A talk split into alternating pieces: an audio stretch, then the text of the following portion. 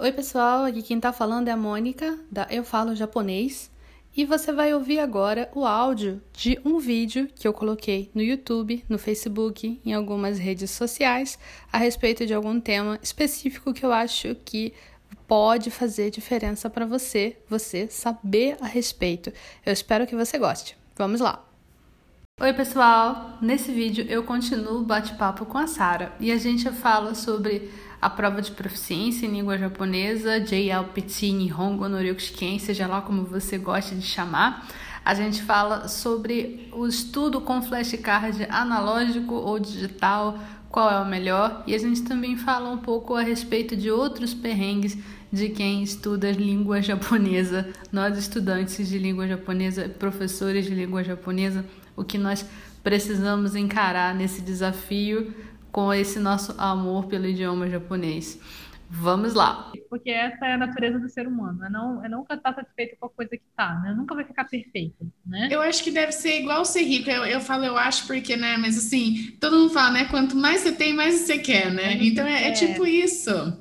É, porque a, a, natureza humana é insatisfação, né? Então eu acho que isso acaba. É, parece que eu tô falando uma coisa muito profunda aqui, mas acaba sendo é, espirra no estudo do idioma de uma forma ou de outra, porque você acaba você, você, você quer quando você começa você tá, pode estar com a ideia de fluência é você conseguir ah eu quero eu quero me comunicar e ser fluente. É conseguir me comunicar sem ter dificuldade sem precisar usar dicionário né? Então a pessoa vai e tem essa ideia de fluência. Aí quando ela atinge esse ponto a ideia de fluência sem que ela perceba vai modificando, e aí fluente passa a ser conseguir entender 100% o noticiário da NHK, sabe? Todas e as que bom que os objetivos mudam, né? Isso Porque é senão não teria é. graça, né? Exatamente. Né? Isso é uma coisa boa. Só que aí, é, como acontece essa mudança, torna essa resposta muito difícil de se dar. Em quanto tempo eu fico fluente? Até porque quem é você? Eu não conheço você. Como é que eu vou saber em quanto tempo você fica fluente? Né? Sim você vai seguir que material, que tipo de pessoa você é, né? É, é impossível dar uma resposta exata para isso. Só que, com o tempo, o que eu aprendi é que quando as pessoas perguntam isso, elas querem saber mais ou menos, elas não querem saber sim, sim. de verdade, né? Quanto tempo, porque não dá, né? Você para responder esse tipo de coisa, mas elas querem ter uma ideia por alto, né? Então, quando me perguntam isso, eu sempre uso como referência uh, os níveis da prova de proficiência. E aí eu falo, olha, se você é um estudante muito, muito bom, se você é muito rápido, você consegue ah, fazer é, o nível 5 e o nível 4 em um ano. Mas você tem que ser muito bom e tu tem que ser Nossa, muito dedicado. Pra caramba. Uhum. É. Se você for muito bom, muito dedicado, você consegue nível 5 e nível 4 no mesmo ano. Mas isso é difícil. Normalmente as pessoas fazem dois anos, dois anos e meio. Nível 5 e nível 4. Aí quando você chega no nível 3, o nível 3, ele tem muito mais coisinha espinhosa, mas vai, se você for muito bom, você consegue fazer em um ano. Vá. Mas, abre parênteses, para você saber isso, você precisa ter muito bem o nível 5 e N4, Exatamente, porque senão é. você não vai para frente, gente. Então não adianta começar da N3. Não, não, adianta, não adianta pular, porque essa pressa é muito inimiga da perfeição, viu? Exatamente, não dá para pular nível. Então, vamos supor que nós estamos com uma pessoa muito boa. Aí a pessoa muito boa fez o nível, é, o nível 4, o nível 5 e o nível 3 no mesmo ano. Ela em um ano conseguiu. Sei lá, ela tá morando no Japão e tá estudando todo dia, né? É vai um gênio. Vai, é um gênio. Vai que, vai que, né? Aí você tá lá, você fez esses dois níveis. Aí pro N3, tu precisa de pelo menos um ano. Se você for muito bom e você conseguiu dois níveis em um ano só, o nível 3 é mais difícil um pouco em um ano. E o nível 2, eu vou botar aí um ano e meio, vai, um ano e meio pro nível 2. E isso é um high, né? Mesmo assim, rápido. É, e o nível 1, um, bota de um ano e meio a dois anos. Então você tem uns 5, 6 anos. Mas deixa eu falar, você não precisa. E você não precisa do N1 para ser fluente, você não precisa do N2 para ser fluente. Então, é uma coisa que eu sempre falo para os meus alunos que eu realmente acho, até por experiência própria, gente, não deixa com que o resultado de uma prova te defina, sabe? Porque é, para você passar o Nihongo no Ryokushiken, é, você precisa de 60%, praticamente. 60% para mim, uma, uma prova não define todo o seu esforço de, tipo, todo o tempo. Eu acho que com os meus alunos também, eu sempre avalio eles de diferentes formas. Eu não gosto de fazer uma avaliação. É, vamos supor que meu aluno vá muito ruim na prova final. Mas eu sei que ele consegue conversar no dia a dia, eu sei que ele sabe um monte de vocabulário de kanji, eu sei que ele tem uma boa comunicação, por que, que eu vou reprovar ele? Às vezes a pessoa tem dificuldade com prova, é. ou por outro lado, às vezes você tem muita sorte em acertar todas as questões certas. Eu vou te dizer que eu passei no Nikyu em 2009. Eu não tinha nível 2. Mas é isso que eu falo do IQ. Eu passei no IQ em 2010. IQ em 2010. E eu passei que digiri, girigiri, Runtoni, girigiri. E aí eu falava, mas eu não tinha nenhum. Eu não tinha nenhum, porque um ja... gente, se um japonês tenta fazer a prova de Romanovski, eles não conseguem. Eles não conseguem. Às vezes nem passa. É porque é uma coisa muito voltada para os estudos é. dos estrangeiros e coisas que a gente muitas vezes nem usa no dia a dia, sabe? Então não fiquem nessa neura de prova. É a prova é um ótimo norteador para é. você ver onde você precisa focar, com o que você está é, tendo facilidade ou dificuldade. É o que a Mônica Sensei estava falando. A partir daí, você vai usar outras estratégias juntas para fazer evoluir, mas nunca uma coisa isolada, uma prova ou um método vai te fazer avançar no idioma. Pois é, exatamente. Eu tenho, eu tenho um pouco de problema com prova também. Ai, é, eu não gosto de fazer prova. Eu tenho alunos particulares, e com os meus alunos particulares, eu não faço prova com eles, porque é, eu faço aula de conversação com eles, eu tô, eu tô avaliando, eu tô, eu tô corrigindo, eu tô avaliando. Então, eu sei que se eu perceber, ah, esse aluno está precisando de um reforço aqui com vocabulário, eu vou trazer uma atividade para reforçar o vocabulário, ele vai ficar ok, ele vai ficar ok com esse vocabulário específico, né? É, e prova, prova não prova nada. Prova é uma coisa, é uma coisa muito e as pessoas têm uma necessidade muito grande de fazer prova, né? Isso, claro, quando estou é, falando de alunos particulares você pode continuar é, acompanhando, né? Quando se trata de curso online, Avaliação é uma coisa muito difícil, né? Você fazer uma Bastante. avaliação. É, acaba quanto mais quanto mais você escala, né, a quantidade de alunos e você coloca os cursos com tudo pronto lá para o aluno ir lá consumir, ver, fazer, menos pessoal fica, né? E vai ficando cada vez mais difícil você avaliar cada um. Você acaba tendo que fazer uma avaliação bem por alto, que é exatamente o que é a prova de proficiência, né? Ela é uma prova que não não testa a sua habilidade de produção, ela não testa a sua habilidade de fala, ela não testa a habilidade de escrita, ela testa uhum. apenas a sua habilidade de compreensão. Né? É uma opção muito boa é o J-test, né? Que você é mais ativo eu nesse processo, né? É muito prova. legal. Eu fiz, eu adorei. Eu adorei. Tipo, você tem que escrever as frases, você precisa escrever o kanji. Então é muito mais dinâmico, sabe? Uhum. E ele não tem assim, passar ou não passar, ele é igual o TOEFL, tipo, você tira uma nota e essa nota vai definir o seu nível. É, eu, no nosso curso, a gente faz a prova como um ato simbólico de finalização de nível, ah, mas para ter a questão do certificado. Mas eu, nossa, eu, assim, real, tipo, não, não é só isso que eu, que eu avalio o aluno. Eu tenho diferentes métodos e jeitos. É, na verdade, é o curso inteiro que a gente avalia, né? Uhum. São todas as aulas. Acho que a gente tem que parar de pensar que método de avaliação é essa prova. Então, Exatamente, existem é. diversas é. maneiras da gente fazer isso, até mesmo a postura com os estudos, isso também é uma avaliação. Se o aluno é, é mesmo famosa, tem... como é que era? Tinha um nome para isso na escola. Era ponto de participação. Ponto de. Nossa Senhora, gente, faz tempo que eu não escuto isso, hein? Isso. Gente do céu, é bem isso mesmo. Era um ponto então... de participação, que às vezes fazia toda a diferença. Não é? Mas eu acho que é isso. A gente tem que deixar de buscar essa perfeição e tirar 100% na prova, porque isso não te define. É. Então, e, nossa, Gomen, né, Mônica Sensei? Você tinha perguntado do flashcard dos aplicativos ah, isso, e eu. Falei, falei, falei. As pessoas é, eu... querendo saber. Gomen. Peraí, eu... a, deixa, deixa eu só retomar. A questão é qual é a diferença para você de usar aplicativo para fazer flashcard e fazer flashcard no papel? Por que, que você acha que é melhor no papel? É, eu acho que isso também é uma questão muito pessoal. Por exemplo, agora meu namorado também está aprendendo japonês. Estou ensinando japonês para ele. Finalmente ele topou entrar nessa missão. Opa. É, e ele é uma pessoa que adora tecnologia. Então, para ele funciona muito essa questão de aplicativo, sabe? Antes de dormir, pega, abre o aplicativo e vai fazendo tal. Para mim não funciona, porque para mim eu preciso da memória muscular e eu gosto muito de material, eu gosto de ver o meu avanço, sabe? Para mim tem que ser uma coisa. E assim, os meus cadernos são todos bonitinhos, coloridinhos, isso e aquilo, sabe? Isso me incentiva muito. Então, para mim, eu acho que esse, esse é o que da questão. Tipo, se eu não me exercito aqui, se eu não tenho a memória muscular, para mim não funciona. Uhum. Aplicativo pode funcionar, mas é com uma, é o que você tinha falado do flashcard para você. É, para uhum. mim, o flashcard é muito mais rápido do que ficar aquilo. E de novo, aprendi o flashcard, uso aquela palavra de alguma maneira, sabe? Não, não morre ali isoladamente. Mas aplicativo para mim, para mim, não funciona. Tipo, Anki, Jamais, nunca deu certo, tenho raiva de abrir aplicativo, eu não gosto, mas eu falo para meus alunos, tenta, vai que para você dá. Para mim não dá? Vai que para você dê. Eu vou pegar essa parte, eu vou cortar, eu vou tirar fora do contexto, só a parte da Sara falando, Anki, odeio Anki.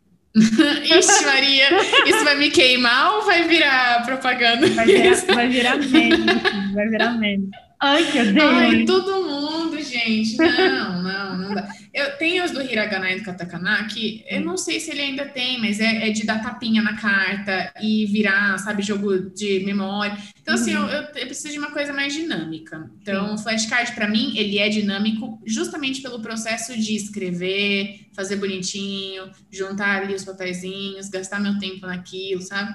Mas uhum. aplicativo, para mim, para mim, não funciona. Não é uma má ideia. Para mim, não funciona. Para outras pessoas, Talvez. super funciona. Então, eu acho que precisa investir. Tenta, ver o que, que você acha. É, eu fico nervosa vai. com a ideia da pessoa ficar estudando é, com flashcard quando ela poderia estar fazendo outra coisa que, é, que, que, seria assim, muito mais rápido para ela pegar e e, e, trabalhar outras coisas, né? Esse é o meu problema, fica assim, mas será que você não prefere fazer algo mais divertido? Mas eu, eu tenho que lembrar que as pessoas às vezes se divertem fazendo isso. Né? Eu me divirto demais. Só, só demais, porque eu não me verdade. divirto, não quer dizer que outras pessoas não se divirtam, né? Mas eu é porque esse daqui... Porque quando você estuda com flashcard, você só está estudando aquela palavra, né? Aí eu fico pensando que você poderia estar tá estudando outra coisa junto, né? Sempre, porque acaba demorando muito, porque são tantos vocábulos. Eu, eu acho que a ideia de fazer flashcard com a quantidade de vocabulário muito grande é, me deixa assim agoniada, talvez, sabe? Mas talvez tenta pensar de outra perspectiva. Não discordo, tá? Não discordo. Por isso que eu falo que para mim flashcard tem que ser atrelado também a outra coisa, mas é mais essa parte da diversão mesmo de fazer, uhum. por eu gostar de ver tudo mais. Mas eu acho que tudo na vida é meio que assim, não, vamos supor, ah, eu vou andar na esteira. Você só tá andando na esteira. Minha mãe ama andar na esteira, eu odeio andar na esteira. E ela se diverte nesse processo, e ela de fato gosta, sabe? Eu já não suporto nem olhar para uma esteira. Então, eu acho que é meio que isso, sabe? A questão do pessoal também, acho que é muito importante. Mas, de novo, é, não ache que porque eu tô falando que flashcard funciona para mim, vai funcionar para uhum. você. Não acredite que a Mônica Sensei tá falando que não funciona, que não vai funcionar. Então, gente, tenta, é. tenta diversas maneiras, né? Eu, eu, eu tenho muita ai, dificuldade em dizer assim, talvez flashcard funcione para você. Às vezes, às, vezes, às vezes, eu falo até, né? Porque eu não sou dona da verdade. Eu não sou cientista, como eu falei, né? Eu não sou cientista. Então, eu não posso dizer é, ah, o cérebro humano funciona assim e é um fato. Eu não posso dizer, eu acho que funciona, né? Funciona, uh, eu, acredito, eu acredito que acaba quando você usa o flashcard, você acaba puxando uh, o português e tudo mais. Mas você em Nihongo? É, Nihongo, Nihongo, explicação em Nihongo. Mas, mas isso é difícil para quem está começando, né? Como é que você ah, Para quem está começando, sim, mas coloca a palavra em uma é, frase. Tem várias... Pega de uma música. É, mas se você está fazendo isso, você já está lendo a frase, você não vai ler um texto e analisar o texto e pensar ah, no texto. Já, aí já é realmente pessoal, né? É, eu acho que sim. Eu acho que é bastante é, pessoal. É, não, e eu falo assim, eu acho que é uma das acho que eu também, eu gosto bastante de falar igual você fala, assim, tipo, eu não sou a dona da verdade. Então, eu uhum. Falo que, de novo, para mim deu certo. Para outras pessoas pode não dar, é. tem de outra maneira. Então, acho que é, essa questão de. Sei que você não é assim, tá? Tô falando, tipo, em outras coisas. Por exemplo, uhum. é, matemática, por exemplo, é uma verdade. Então, você tem uma, uma um jeito de fazer aquilo e chegar num resultado. É. Isso não acontece no idioma. Então, a gente tem que desconfiar Exatamente, é. desses é. métodos prontos que entregam para gente. Porque isso não funciona também. Isso desmotiva demais o aluno. E principalmente também essa parte de fluência, né? Que a gente fala, ah, em três meses você vai ficar fluente. Gente, isso é mentira, sabe? Então, assim, a, novamente, se você for um gênio, não é mentira, né? Mas, é assim. É possível, é... mas não é provável. Então, eu também, quando as pessoas me perguntam, eu sempre falo: olha, a média, a média é de, por exemplo, o primeiro nível, eu falo sempre do N5 de seis meses a um ano. Uhum. Tem gente que faz em menos tempo. Tem gente que faz em muito mais tempo, e tá tudo bem, é. porque a gente vai seguir o seu ritmo. Na Mirai, a gente nunca fala assim, ó, você vai, todo mundo pergunta. A gente deixa muito claro no ato da matrícula do aluno que a gente não define tempo para finalizar um nível. A gente vai no ritmo do aluno, sempre dando aquela empurradinha positiva, sabe? Porque senão o aluno também estagna, dependendo das pessoas. É. E a gente também, né? A gente como professor também. Então, sempre tem aquele empurrãozinho, assim, mas é, não, não tem um, um método XYZ para você chegar num resultado já ali, ó. Não, você não está fazendo uma receita de bolo, sabe? O seu bolo pode dar errado e certo de diferentes maneiras. Então, acho que isso é muito importante de saber antes de começar qualquer idioma e qualquer coisa na vida, sabe? Porque, assim, na verdade, é, tem várias abordagens, né? Tem várias abordagens de, de estudo, tem várias abordagens, abordagens de ensino. Essa questão da abordagem do ensino, abordagem comunicativa, abordagem por não sei o que de tradução, é um estudo muito antigo, né? Tem tipo, décadas assim de, de existência, né? E o fato de as pessoas não chegarem a uma conclusão de qual é o melhor método para o ser humano aprender o idioma é porque não tem, né? É um uhum. método que seja assim único é, e que funcione para todos da mesma forma, né? 100% garantia que você vai aprender nesse com esse método para isso, né? É a única a única coisa que eu acho é que assim é, tem métodos que funcionam muito bem para determinados tipos de pessoa, né? Então, por exemplo, no meu curso de kanji, eu tenho um método que é um método que é para você pegar, entender o kanji, entender o significado, entender a ordem de traço, ver quais são as leituras, ver quais palavras você usa é, esse kanji, em que palavras você usa esse kanji, e você aplicar dentro de frases. E aí você lê essas frases em texto.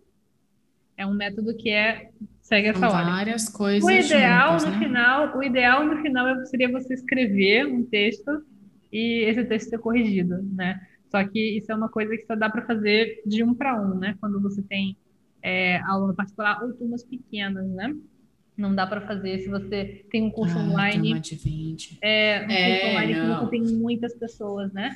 Então, nesse sentido, é, a pessoa vai ter assim o início do, do da caminhada dela aprendendo aqueles kanjis e ela vai conseguir chegar num ponto em que ela vai conseguir ver aqueles kanjis, vai conseguir identificar, vai conseguir ler. Mas daí para ela chegar na parte do output, dela chegar e produzir um texto, aí já é um outro tipo de trabalho que você tem que ter com a pessoa, né?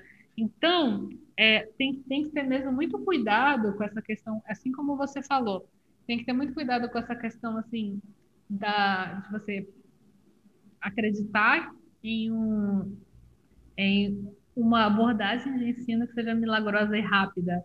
Porque aprendizado, eu acho que essa é a questão maior que você está falando, né? Aprendizado de, de língua japonesa é uma questão, assim, que você tem que ter paciência e você tem que ir aos poucos, né? E subindo é muito pessoal, né? Degrau a degrau e você vai e você vai em, em escadas diferentes, né? Você vai chegar lá em cima, por escadas completamente diferentes, assim, às vezes, do seu colega, né? Sim.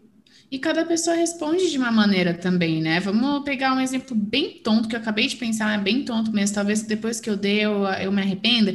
Mas vamos pensar, tem gente que tem intolerância à lactose, tem gente que adora é. coisa com lactose, então cada pessoa responde de uma maneira dependendo dos estímulos, sabe? Então, eu acho que tudo na vida, mas principalmente os idiomas são assim, né? A gente não tem uma receita de bolo, não dá para falar que a primeira etapa vai ser essa, a segunda vai ser essa, a terceira é essa. As coisas acontecem. Então, não, não nem fica nessa neura de seguir um método fechado, porque o método é você que faz.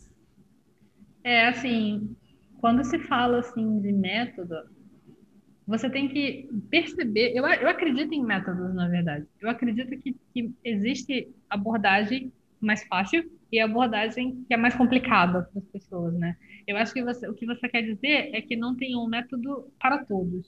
Sim, né? é o que você estava falando. É, uhum. Tem um método que é, você como estudante, isso, isso é uma coisa que talvez seja difícil para o estudante encarar.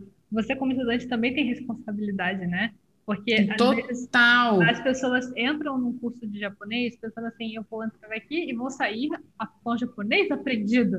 Mas na verdade você tem que perceber se aquilo está funcionando para você ou não, né? E, e, e tá tudo bem se não estiver funcionando. Né? E essa questão onde eu quero chegar também, de tipo, você ficar presa, desculpa te, não, te interromper, no método, é, é a questão de você ficar humilhado em alguns casos, porque, pô, deu tão certo pra Mônica, mas. E é o método que todo mundo fala que deu certo, mas para mim não uhum. tá. Nossa, eu, eu sou horrível, eu sou ridícula, não é. consigo fazer nada, eu sou podre para tudo. Não é assim, né? É, pois é, justamente. Às vezes, nossa, isso que eu te falo agora, eu, eu tive uma aluna que, meu Deus, eu tinha muita agonia. Ela ficava se xingando durante a aula. Ela, ah, ficava, ela ficava falando, ah, eu sou muito burra, eu sou uma idiota. Sabe? Eu Nossa, assim. gente, não. E, não. Sabe, eu, eu tentava, tipo, falar assim, não, não, que isso? Isso aqui é difícil, como é que você vai saber? Você acabou de aprender isso. É, é, normal você não saber acertar as questões todas de cara, você acabou de aprender essa estrutura, calma. Calma. É, respeitar o seu tá tempo também, tá né? E, e os alunos, eu tenho muito aluno que fala assim: ai, sensei, você vai achar que eu não sei o que, você vai me julgar. Gente, eu acho que assim, a partir do momento que o professor fica é, na posição de julgar, alguma coisa está errada. Porque a gente é. também tem que entender que nós temos diferentes tipos de alunos. Então, assim, lógico que às vezes a gente quer pegar na mão e andar junto. Sim, gente, vamos, ó, vamos tentar por esse caminho? Vamos, escuta o que eu tô falando, por favor, escuta. Mas acho que é, não fiquem nesse assim, ai meu Deus, o meu professor acha que isso, que aquilo, porque a gente não acha, a gente entende, a gente passou por isso. Por isso que eu gosto Sim. tanto de professor não nativo, sabe? Eu acho que tem uma beleza aí muito mágica. Por exemplo, eu estou fazendo aula e não é com professor nativo, porque eu, eu é uma verdade que eu prezo, que eu acredito. Aula de coreano. De coreano, é. Então, não, não tirando o mérito de professores nativos, acho que cada um tem os seus pontos positivos. Mas é, o professor que não é nativo, ele teve que aprender, assim como você está aprendendo.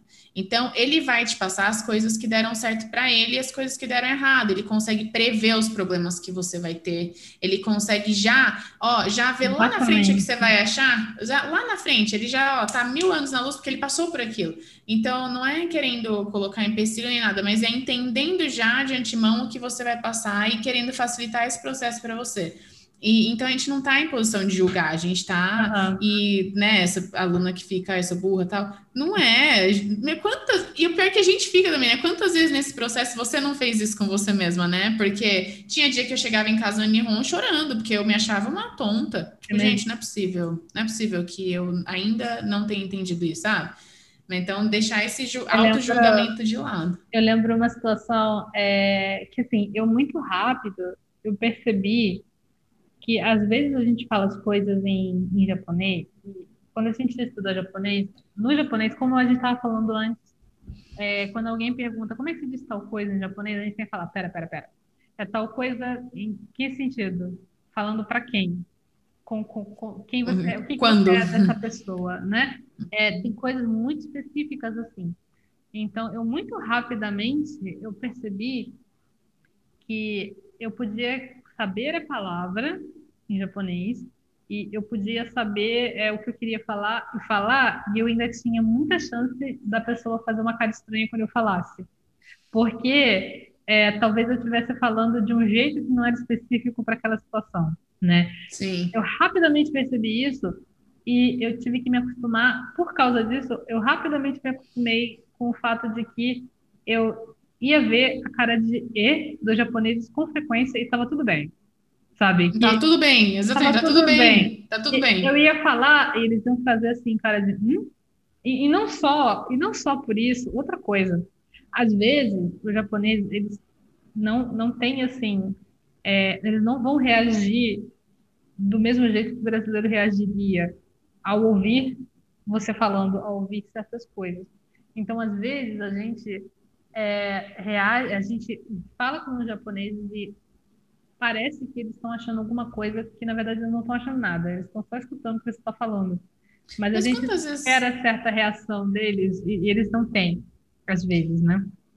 Quantas vezes em português não acontece isso também, acontece né? Vamos supor, também. você fala, tipo, fulano, é que tal a gente ir amanhã lá? Aí a fulano não reage, aí vem, vou eu e falo, fulano, que tal a gente ir amanhã lá? Ah, boa ideia essa. Tipo, acabei de falar com as mesmíssimas palavras essa coisa. Então, acho que a questão do estereótipo também é uma coisa bem forte. É, ver que é um estrangeiro, também já fica assim, ah, não ah, Aí quando você fala japonês, assim, até ele se acostumar com a ideia. Tem isso também. É porque são várias, são várias, é, são várias etapas, né? É, que às vezes aquele japonês pode estar passando. Às vezes aquela pessoa, o problema não é nem você, o problema é outra coisa. Uhum, às uhum. vezes você fala com o japonês, o japonês fala, hã? E não é porque você falou errado, é porque ele não estava prestando atenção, sabe? É, é, é, ou é que ele não escutou. Eu falo muito com os meus alunos, eu falo, às vezes eu pergunto uma coisa, eles respondem eu como que, como que você falou? Aí ele já para. Eu falei, aí eu sempre falo, não, gente, eu realmente não escutei. Eu não, não é escutei. tipo, não, não é que não tá errado, é porque eu não escutei. Aí ele fica mais calmo. Várias vezes, acho que não tem uma aula que eu não faço isso. Eu falo, oi? Aí ele, pode falar, pode falar, só não escutei, vamos ver se tá certo. É, não, calma, relaxa, tá tudo bem. Então isso vai acontecer em Nihongo também, é, né? Teve uma vez que eu, que eu fui trabalhar numa fábrica, aí tinha um japonês que tinha que acompanhar, é, normalmente, é, os japoneses não são como a gente e, tipo, como fala, kaonidasu, né? Eles não ficam uhum, uhum. expressando uhum. muito o que eles estão pensando. A gente expressa muito. A nossa sobrancelha não para. A gente faz... nossa sobrancelha não para. Mas os japoneses não, eles ficam mais com a cara Certinho. um pouco mais poker face, né? Então, Sim, né? é, isso é o mais normal, assim, numa situação polida. Eles não estão com os amigos dele para fazer cara de ha? Eles não estão assim, né? É, nessa Sim. situação. Então, é normal para eles ficar assim, meio sem expressão específica, né? Mas é, teve um japonês que foi trabalhar que ele tinha cara muito dura. Ele, ele, ele era muito duro, assim, tipo, ele não. A cara dele era muito a expressão não mudava nunca. E isso me deu uma insegurança. Depois de anos já trabalhando com japonês, eu encontrei esse e eu fiquei, tem algum problema acontecendo? Eu fiquei pensando assim, né? É, até que eu trabalhei com ele algumas horas, aí eu percebi, ah, não, ele é assim mesmo. Né? Então, é, eu acho que a gente precisa sair da, do pensamento que o, o, mundo gira em torno da gente, né? Às vezes a gente é muito egocêntrico, sabe? Exatamente. E às vezes é o que a Mônica Sensei falou, às vezes não é você, às vezes é ele, às vezes ele. Sabe aquela pessoa que é estúpida com você porque ela está passando por um momento difícil? Não é que você, né, deixa. Então, assim, vamos tentar aplicar isso no idioma também, sabe? Às vezes não é você, né? Às vezes é a Exatamente. cultura, né, também. É, não é você, às vezes é a pessoa também, às vezes nem a cultura. É, é a pessoa mesmo que é, assim, é uma pessoa que é fechada, mas é, Sim. não socializa tão bem assim, né? E... e japoneses em geral são mais fechados do que a gente, né? Então não acho que é antipatia, é questão cultural. É, mesmo, né? exatamente. Né? E é, o jeito que eles socializam é diferente do nosso jeito de socializar às vezes, né? Essa, esse jeito brasileiro de. Teve uma vez eu estava vendo um podcast sobre é, sorriso. Aí esse podcast estava falando da cultura do sorriso em diversos países. Aí estava falando de um, uma pessoa é, da Rússia que foi imigrou para os Estados Unidos e ele percebeu que todo mundo sorria para ele, todo mundo falava com ele e ele se sentiu muito acolhido lá e pensou assim, nossa, todo mundo aqui é meu amigo. Porque é, na Rússia você fazia isso com quem realmente era seus amigos, sabe? E é uma questão cultural. É uma né? questão cultural, mas ele estava enganado, na verdade. Não é que as pessoas eram amigas dele, era que lá nos Estados Unidos você sorri para qualquer um. Né? Você sorri para qualquer um, não é, você não é especial só porque alguém está sorrindo. Ai, que dó! É, e assim Exatamente. que acaba a live de hoje. E assim encerramos a live de hoje. Você não é especial só porque sorri para você. Ai, que horror! Mas não, nós não vamos encerrar desse jeito. É, Nós já temos mesmo que começar a pensar em encerrar, porque nós já estamos a mais de. de Nossa, quase duas horas, gente. É, Olha, foi mais conversas assim, né? Que a gente nem vê o tempo passar. Exatamente. E é isso. Eu espero que você tenha gostado desse vídeo. Se você tem vontade de estudar japonês, você pode clicar no link aqui embaixo, Clube Nihongo Kakume, tá com as inscrições abertas. E se você gostaria de contribuir aqui com o canal, clica aqui no botão Seja Membro, que aparece se você estiver assistindo esse vídeo no seu computador. Eu vejo você então no nosso próximo vídeo. Tchau, tchau!